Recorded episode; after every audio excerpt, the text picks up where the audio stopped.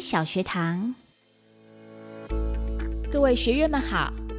这一两年来，发生过乘客开启紧急出口装置，导致航班延误八十二分钟，还有取消班机，影响旅客近两百人，好严重啊！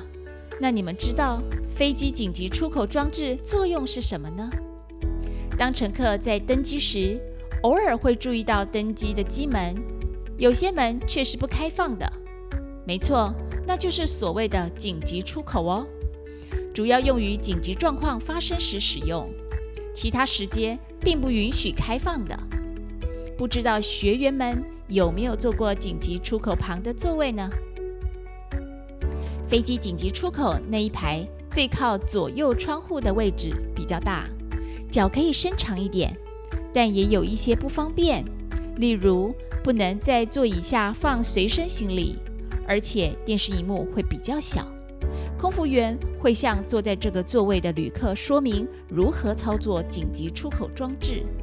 在紧急状况发生时，必须能遵守空服员的指引，协助其他旅客逃生。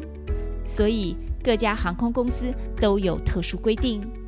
简单来说，坐紧急出口旁的座位就是要有基本的体能条件。